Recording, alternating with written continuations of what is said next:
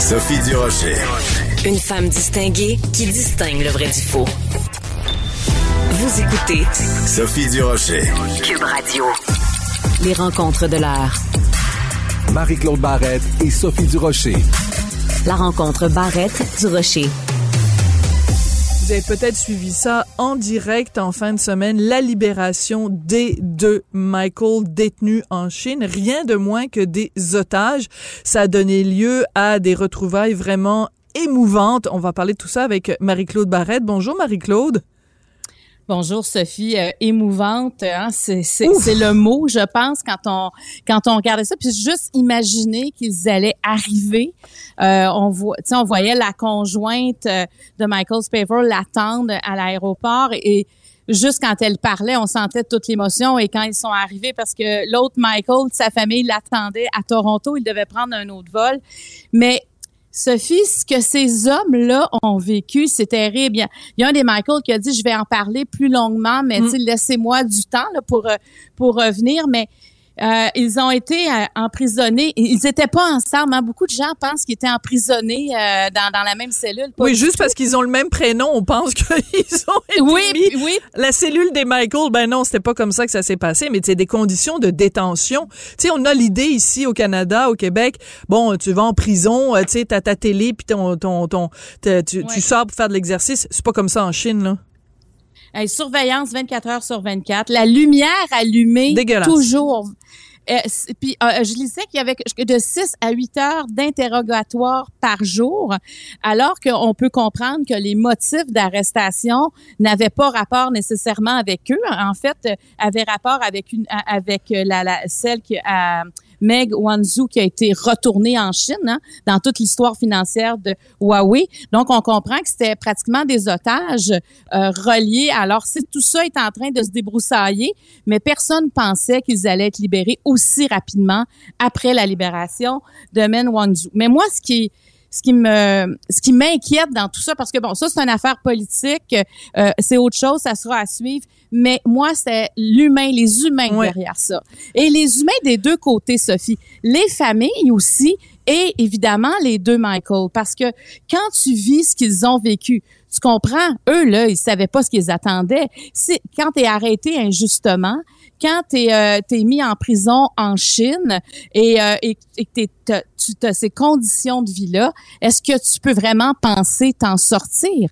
Tu qu'est-ce qui va se passer? Alors, imagine, nous, là, tu sais, la pandémie, on se sentait déjà oppressé par ça, mais eux, ce qu'ils ont vécu, c'est des couches et des couches supplémentaires, déjà être isolés mm. pendant 1020 jours. C'est Il y en a un qui, il y en a un qui était même pas au courant, ça a pris des mois avant qu'ils sachent qu'on était en pandémie, donc ils avaient aucun contact euh, avec l'extérieur. C'est clair que ces deux hommes-là vont euh, avoir des, des, des, séquelles, mais c'est aussi toute cette notion-là de euh, syndrome du choc post-traumatique. Euh, c'est pour ça que quand tu disais, il y avait un des deux Michael qui disait bientôt je vais pouvoir vous parler.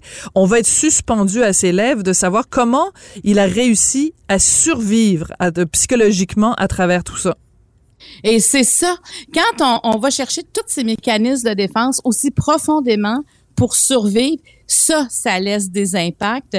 Et, et c'est là, j'imagine, qu'ils vont avoir beaucoup d'aide professionnelle autour d'eux. Et moi, j'ai envie de dire que les familles aussi en auront besoin parce qu'on s'entend que les familles aussi ont changé pendant ces trois ans-là et les familles aussi ont vécu euh, la pandémie. Tu sais, déjà, on a tous changé avec la pandémie. Et là, tu as un stress de savoir que ton père, ton conjoint, ton frère est, à, est en Chine et tu n'as pas de communication avec cette personne-là. Alors, on peut imaginer euh, l'inquiétude. Et tu sais, justement, le, fameux choc post-traumatique, on l'a vu aussi euh, des soldats qui revenaient de la guerre, à quel point ça laisse des traces, parce que ces gens-là vivent souvent avec des flashbacks de leur, de leur emprisonnement dans dans, ce cas-là, on peut imaginer euh, ce qu'ils vivent. Et donc, c'est pas les ces, ces deux hommes-là ne sont pas les mêmes hommes que quand ils sont partis, quand ils ont quitté leur famille. Alors, on peut imaginer l'adaptation. Tu sais, moi, je m'imaginais, ils arrivent dans un souper où toute la famille est heureuse de les revoir, tu sais, jusqu'à quel point ils sont vraiment là. Tu sais, tu dois même pas croire que tu as réussi à, à revenir chez toi et tu as tout la, ce qui t'habite dans ta tête. Donc, euh, ils sont libérés de la Chine, mais ils ne sont pas libérés de ce qu'ils ont vécu. Et ça, ça va prendre, d'après moi, un certain temps. Et, euh, et, c'est ce que je trouve si grave dans ce drame-là, c'est que ça va laisser des traces sur un long terme. Et ce qu'on comprend, c'est que ces traces-là vont être laissées pour pour absolument rien finalement. Oui. Alors c'est c'est la prison intérieure. Ils sont peut-être quittés la, la prison, mais il va rester une prison intérieure. Et euh, écoute, je, cette image-là, il y a une, un photographe de la presse canadienne qui a pris une photo euh, dans les deux Michael, donc avec sa conjointe. Ils se prennent dans les bras l'un l'autre. Ils sont sur le tarmac. Là, il vient juste d'arriver euh, euh, à Toronto. L'avion qui l'a ramené euh, de Calgary à Toronto est là. Et je cette image-là de ces deux êtres humains qui se qui se retrouvent, euh, tu sais, quand on dit la force des images et ce qu'il y a derrière cette image-là, les prochains jours vont peut-être être les plus difficiles. Comment tu réapprivoises quelqu'un que tu n'as pas vu depuis trois ans, qui a, vécu des choses, parfois c'est difficile même de mettre des mots sur ce qu'il a vécu. Comment tu rebâtis ton couple? Comment lui va rebâtir son identité? Écoute, c'est vraiment troublant ce qui s'est passé en fin de semaine. Oui, parce que tu peux pas continuer. Tu peux pas continuer quelque chose. Tu dois reconstruire quelque chose. Et tu sais, l'épuisement mental. Écoute, là, ces hommes-là doivent être épuisés, puis leurs familles aussi doivent être épuisées. Et euh, tu sais, il y en a beaucoup qui, quand ils reviennent de, de, de chocs aussi, euh, tu sais, des chocs post-traumatiques, mais d'une durée aussi longue. Euh, qui vivent dans un état de détresse et euh, j'imagine que tu sais tout de suite ils vont ils vont être informés ça parce que ça, là, ils ont de l'air bien, mais il faut faire un suivi très, très serré. Alors, moi, j'ai une grande pensée pour ces mm. gens-là et j'espère qu'ils vont être capables de, de, de rester ensemble. Ils ne sont pas obligés de tout nous raconter tout de suite parce qu'il faut quand même laisser ces souvenirs-là euh, descendre, tu sais, parce que c'est, c'est pas le moment de nous partager ça. Moi, je pense c'est faut que eux les digèrent, faut que eux prennent un recul. Et après, évidemment, on, veut savoir ce qui s'est passé, mais il faut d'abord que eux se sécurisent et se, tu sais, je veux dire, euh, enlève toute cette fatigue-là, se repose. Imagine la mm-hmm. fatigue quand tu vis 24 heures sur 24 à la lumière. Juste ça, c'est pas torture, possible. mais oui. Exactement, c'est une torture, exactement. Et, euh, et, ce qu'il va falloir, c'est bon, c'est sûr, on, on, on, on veut qu'ils prennent du mieux, on veut qu'ils prennent le temps pour trouver les mots pour, euh, pour, pour nous expliquer ça. Mais moi, je pense que quand ils vont en effet sortir et qu'ils vont nous raconter, euh, peut-être pas dans le ah. détail, mais quand ils vont nous raconter, je pense que ça va collectivement nous réveiller aussi par rapport au régime chinois. Donc, je fais bien attention, je dis pas la Chine, je dis le régime, ce, ce régime-là, qui est un régime qui n'hésite pas à prendre des gens en otage quand euh, il y a quelque chose qui ne fait pas leur affaire. Et tu sais, il y a beaucoup d'éditoriaux qui ont été publiés en fin de semaine dans le journal de Montréal et ailleurs où on disait que c'est un État bandit, c'est un État qui ne reconnaît pas l'État de droit. Et je pense quand on va avoir les détails de ce qu'ils ont fait aux deux Michael, ce, ce régime-là, euh, je pense que ça va ouvrir les yeux de bien des gens. Écoute, Marie-Claude, parlant d'ouvrir les yeux, évidemment, euh, toute proportion gardée, quelque chose de complètement différent. T'as écouté en fin de semaine euh, une série qui est diffusée à, Vrai, la nouvelle euh, plateforme euh, de toutes sortes de, de contenus, de documentaires. Euh, T'as écouté une, émission qui s'appelle De pied ferme. On va en écouter un petit extrait de la bande-annonce, puis tu nous racontes après ce que t'en as pensé. Souvent, on a une image pittoresque de ce que c'est qu'un agriculteur ou une image négative parce qu'on se dit que c'est des usines à animaux, alors que c'est pas ça. C'est pour ça que j'ai décidé de laisser rentrer Cameroun. Les agriculteurs ne l'ont pas facile depuis le début de la saison, une pénurie de travailleurs et lors d'une sécheresse. C'est comme de la cendre. Il y a 400-500 000 de salade qu'on va perdre. Du jour au lendemain, tu sais même plus si tu vas être capable de payer ta fiente. 90% du poisson qu'on mange vient pas du Québec. C'est un génocide tranquille de l'industrie. Chaque jour, il y a une ferme au Québec qui ferme ses portes. Euh, c'est vraiment pas drôle. Là. Écoute, quelle euh, vraiment incursion dans le domaine de l'agriculture au Québec. Écoute, juste 20 secondes de bande-annonce, puis ça me donne des frissons. Ces gens-là sont extrêmement courageux. Ah, écoute, moi, je l'ai écouté en rafale, la série. J'étais pas capable de m'arrêter. C'est Moi, je... sais, je connais quand même l'industrie. Euh, en fait, je connais quand même la vie des agriculteurs. Et c'est une vie qui est tu dépends de tellement d'un paquet d'affaires, c'est une vie qui est dure et en même temps qui est essentielle à notre autonomie euh, alimentaire. Et je trouve que souvent, on juge les agriculteurs, mm. on ne comprend pas ce que c'est un agriculteur. Ben si vous ne comprenez pas, si vous voulez faire vraiment une intrusion dans l'intimité d'un agriculteur. Puis là, je parle dans, dans ses champs, pas dans sa vie personnelle. Oui, oui, c'est pas l'amour est dans le pré, là. non, non, on n'en est pas là. Non, non, c'est le travail est dans le pré. Le travail est dans, et puis ça travaille. Écoute, c'est, c'est extraordinaire comme série. Moi, vraiment, on dirait que j'arrête pas de penser au personnage, juste écouter la bande-annonce, je revois qui dit quoi, là. Euh, c'est vraiment il y a plusieurs choses là-dedans, je te dirais. Tu sais, euh, il y avait la marche vendredi dernier sur les changements climatiques. Euh, ben là-dedans, là, je vais te dire une affaire. On les voit, on les voit les changements climatiques. À quel point ça change le travail de nos agriculteurs quand il manque d'eau. Hein, ces jours de grande chaleur, la sécheresse, ils perdent des milliers et des milliers de dollars parce qu'il manque d'eau dans les champs. Il y a eu un gel hâtif à un moment donné, un 19 septembre, et là c'est une catastrophe. Tu sais, le sent, ils en parlent, eux, ils le voient d'année en année que les changements climatiques ont un impact réel sur leur production. Euh, on sent aussi, tu sais, quand on parle des travailleurs étrangers là-dedans, on parle beaucoup des travailleurs mexicains et guatémaltèques, à quel point ils sont essentiels.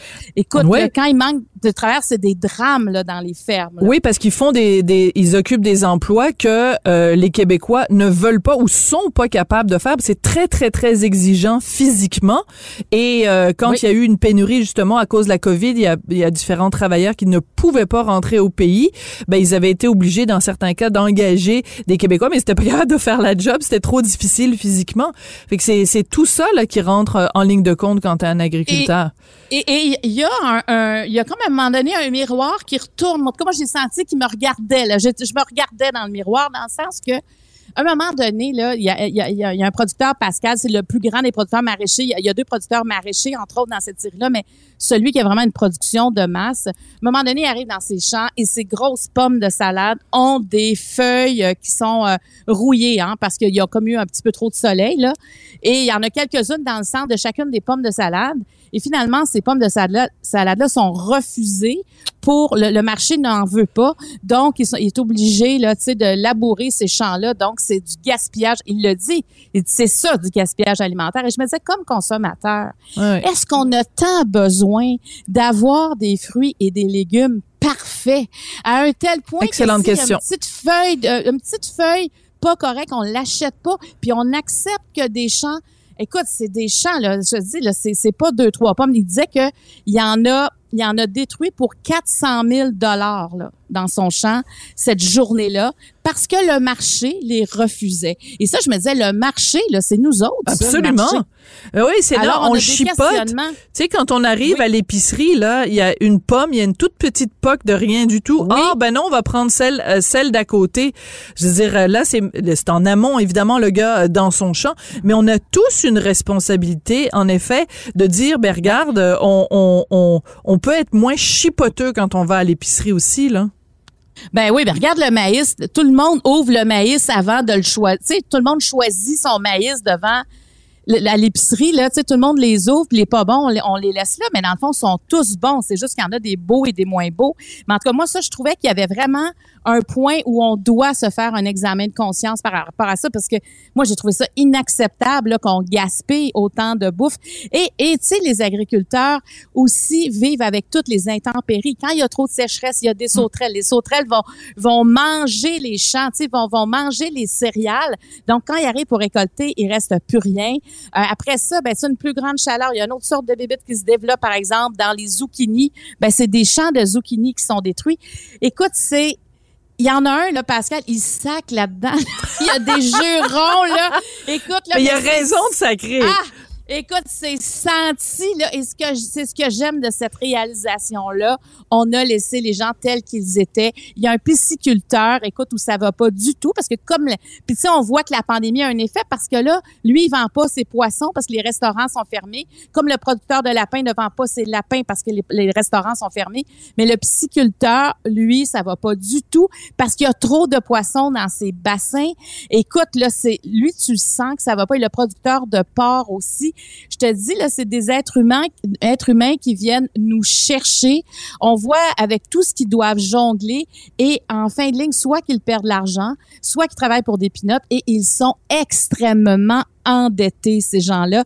Et quand on parle de la globalisation des marchés, mm. on sent que c'est pas toujours positif parce que dans le milieu de l'agriculture, euh, c'est ce qu'on comprend, c'est que le, Canada ne soutient pas assez son agriculture par rapport aux États-Unis. Tu le pourcentage est vraiment plus mm. mince.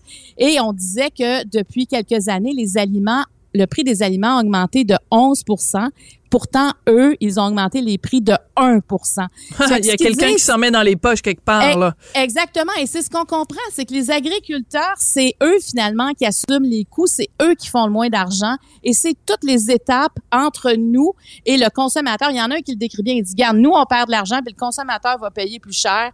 Mais c'est qui qui fait les, la hmm. transition entre Excellente les deux? question. Écoute, euh, tu es une bonne vendeuse. On a quasiment l'impression que, que tu aurais pu l'animer ce, documentaire-là. Écoute, vraiment, ça donne envie euh, d'aller vraiment au-delà du cliché puis de, de, déboulonner un certain nombre de mythes. Donc, ça s'intitule De pied ferme. Euh, c'est présenté donc sur la plateforme Vrai. Merci beaucoup, euh, Marie-Claude. Puis euh, on, on, va aller regarder dans notre frigo pour s'assurer qu'on fait pas trop de, de, gaspillage alimentaire. C'est aussi ça. Hein? C'est, je pense que quand on prend conscience aussi de tout le travail derrière, mettons une carotte, derrière une pomme de terre, derrière, t'as moins le goût de le gaspiller, t'as moins le goût de, de, de, jeter quelque chose à la poubelle quand tu te rends compte tout le travail et le respect aussi pour ces êtres humains-là qui sont investis à ce point-là. Euh, c'est toute une chaîne, puis on est tous un petit maillon de la chaîne. Merci beaucoup, Marie-Claude. Merci, Sophie. À demain.